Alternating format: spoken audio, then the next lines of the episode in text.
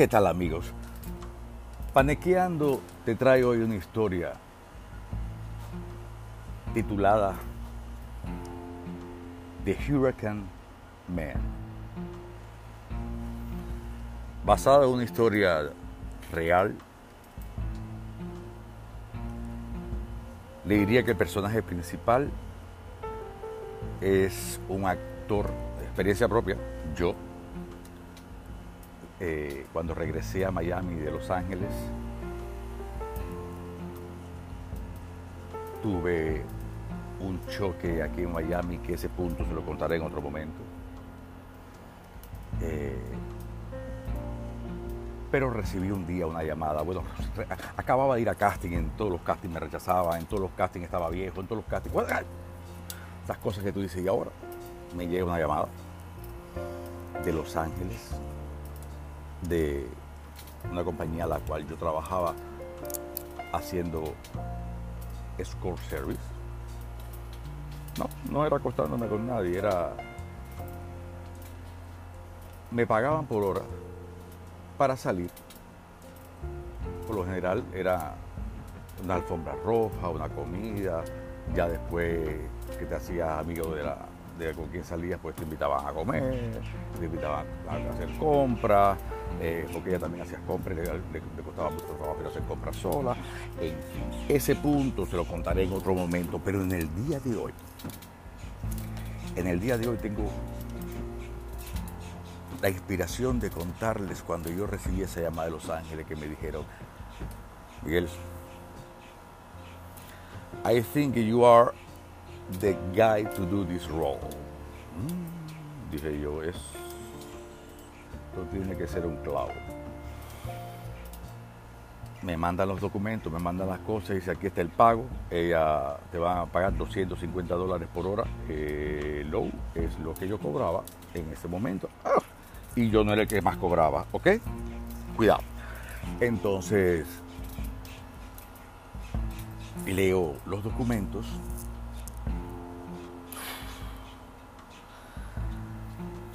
acepto y voy a la reunión a encontrarme con mi clienta. Nos habíamos quedado a encontrar aquí en Miami en el Starbucks que está en Coral Way y la 27. Ah, ya yo sabía que no era el nivel de, de score service que yo estaba normal porque cuando me dijeron los puntos, me dieron la situación, ah, era, era tan complicada y enredada que, yo dije, bueno, deja. Recibí la llamada, un texto diciéndome, por favor, eres tú el único, el único que puedes ayudar a que esta niña no vuelva a suicidarse. Yo dije, ahora no me queda más remedio, aprender el culo y darle a los pedales. Me cito con la mujer. Y cuando llego allí, no era una mujer. No era un hombre. Era una niña con ciertos rasgos góticos. Un poco masculinos como gay, pero muy niña vestida con un jean oscuro, zapatillas negras, eh, un hoodie negro, no nada atractivo, tenía el pelo negro, estaba con la capucha, era una cosa muy... Ah, ah. Y me empieza a hablar de su historia. Me empieza a hablar de... Ya yo tenía unos datos que se los voy a ver si los encuentro aquí. Sabrá Dios dónde los habré metido. Que yo hice. Porque esta niña me estaba pidiendo que yo me hiciera pasar por el padre. Hoy esto de su hermano adoptivo que estaba perdón, que acababa de fallecer en Grecia. ¡Ay, Dios mío! En un accidente de barco. Realmente el cuerpo no apareció, pero yo tenía que darle final a esa historia. ¿Cómo empiezo? Yo empecé a escribir algo así para tratar de organizarme porque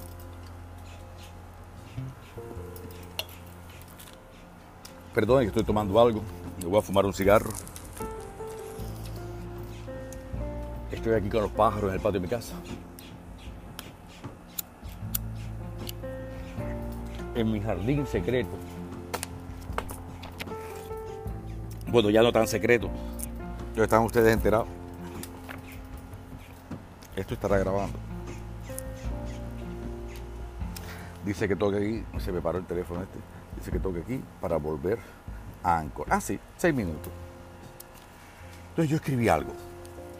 Esto fue 319 del 2009. Dice que requiere revisión, eh, porque esto...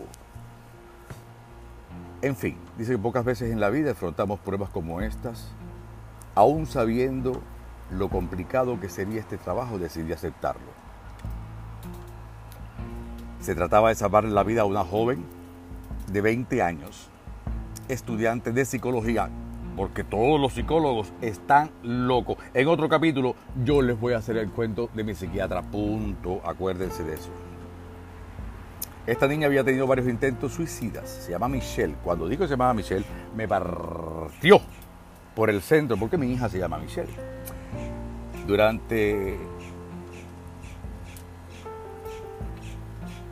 mi primera visita después de haber recibido las instrucciones de Hollywood, ajá, conocí a Francisca. Dice que es una joven de 20 años, muy madura, con una expresión muy seria y profunda en su rostro. Sus ojos llenos de lágrimas solo miraban al piso. Temblaba como una hoja en el viento sus labios y mejillas eran de color gris semblante de la muerte. Su primera palabra dijo, mi hermano. Y así empezó su confesión. Dice, mi hermano se llamaba Alejandro y murió en un accidente trágicamente en un barco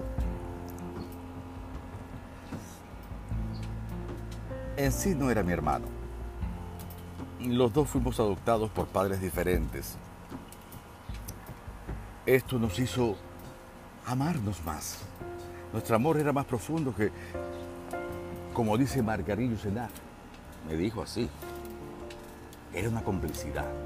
Y de pronto al decirme eso esa niña, Margarillo Senar, una niña de esa edad, comparar el poema de la complicidad con el hermano,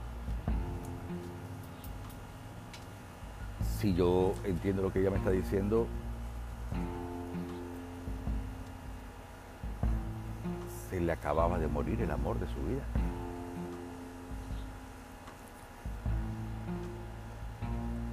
Sobre los padres de Alejandro me dijo, te diré que su mamá Loreta, puertorriqueña, murió al nacer Alejandro y su papá, Joshua, es judío canadiense. Terminaba una sentencia en la cárcel de más de 10 años y por eso fue que resultó su adopción. Yo estoy tratando de, de, hacerlo despacito, a, ver si me, porque la historia es un poco enredada. Dice que sus padres, dice, eh, me dice ella, sobre mis padres te diré que, que murieron poco después de mi nacimiento por complicaciones de HIV. Yo nací con el HIV y todavía lucho con la enfermedad. Todo está bien. Ahora, después de la muerte de mi hermano Alejandro, Alejandro, he cambiado y estoy más dedicada para, me decía casi que sacando las palabras de, ay, con dolor, con espinas. Le digo, quiero salvarle la vida a Michelle. Pero muy despacio, me lo dijo, quiero salvarle. Yo, yo, eh, eh, entonces era, eh, no entendía, era en inglés, estábamos hablando en inglés.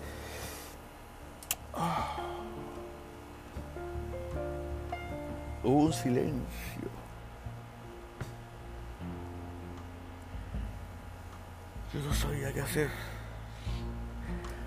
Me quedé.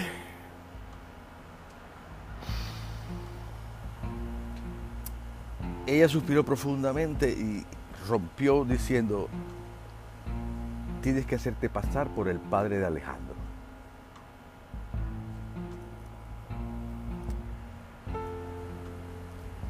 Cuando, yo no sé qué presión yo hice, que me dijo, no te preocupes, todo está calculado. ¿Leíste lo que te mandé? Les voy a leer un poco las cosas que me había mandado.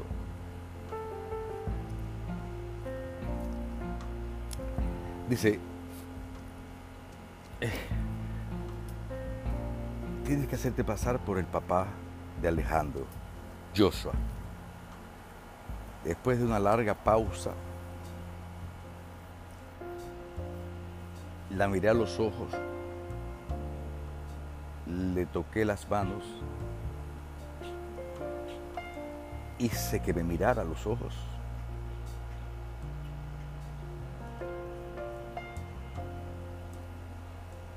Y le dije, ¿podemos ir a hablar a otro lado?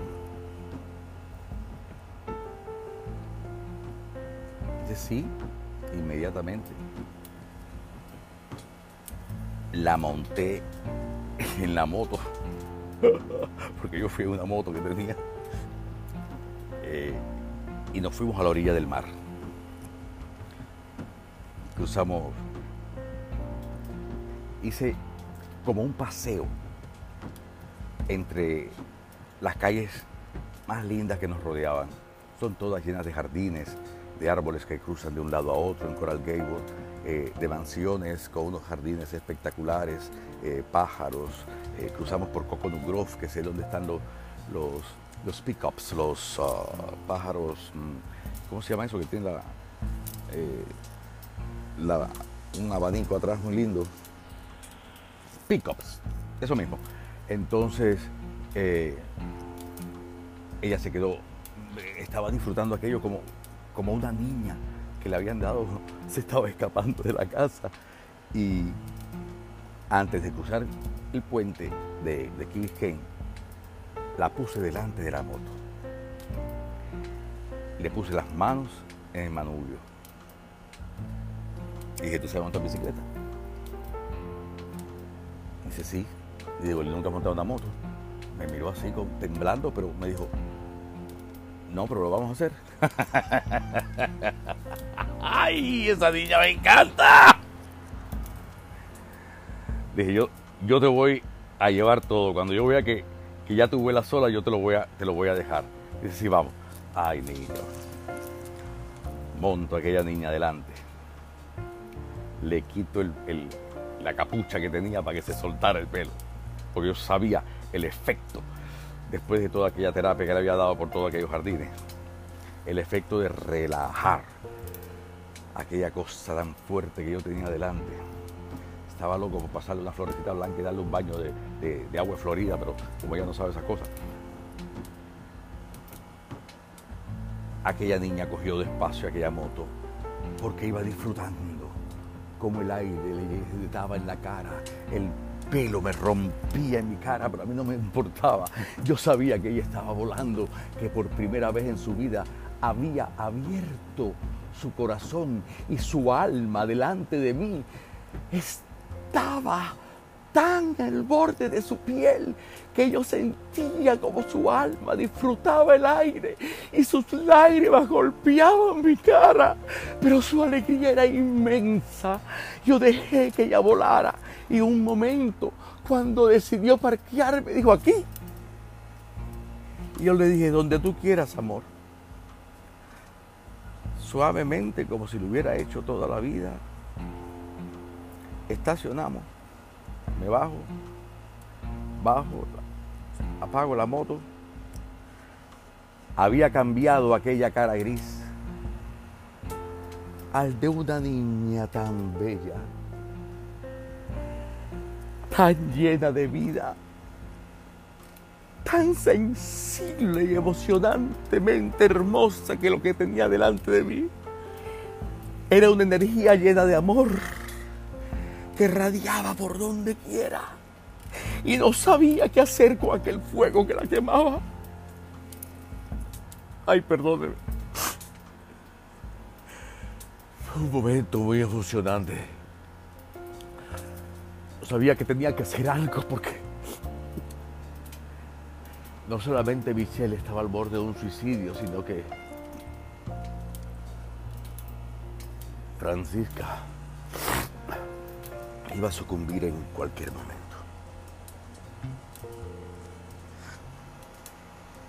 Se quitó los zapatos, se remangó los pantalones, en el mar, hasta el mar se mojó los pies. Una ola la mojó completa.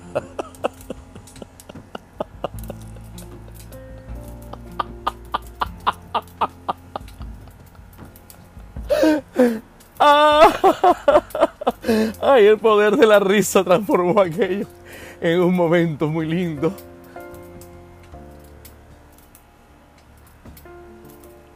Sé qué tiempo pasó. Sé que no podía interrumpir ese momento mágico. Las luces a través de la uva caleta hacían sobre mi cuerpo una marca que me hacía invisible contra las sombras entre la arena y el mar. Me di cuenta que yo no estaba ahí. Y cerré mis ojos.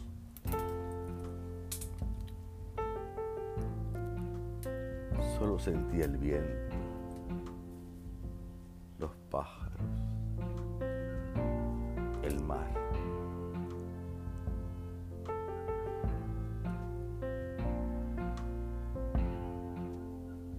Esos sonidos que estoy en el patio de mi casa, ¿ok? Déjame componerme un poco a ver si puedo seguir leyendo esto. Discúlpenme, pero nunca lo había leído en voz alta para, para ver si otras personas podían entenderme lo que estaba haciendo. Así que, bueno, continúo. Todo esto me parecía tan extraño, era como, como si me estuviera siguiendo una cámara, como si me estuvieran preparando una telenovela o una obra. Me pasó por la cabeza Shakespeare, Romeo, Julieta, Mercurio muerto, el otro. sí, porque a mí me pasa que esa niña me conectó cuando dijo Marguerite Yourcenar, que es una escritora francesa, que, que es la de la frase que me dijo en el café de nuestro amor era más un amor, era una complicidad. Pero ella aquí me lo estaba refiriendo a su hermano Mm, yo sé que Margarito Senar lo hizo refiriéndose a su pareja, pero eh, todo lo demás, ¿cómo encajaba? El caso se complicaba cada vez más. Yo no le preguntaba nada. Yo solamente escuchaba. Escuchaba. Escuchaba cosas sobre cuándo tenía que hacer y cómo tenía que hacer el papel de Joshua. Cosas que tendría que saber de él en el momento que saqué un cigarrillo. me lo quitó, me lo mojó con agua de mar y me dijo, ah, lo siento.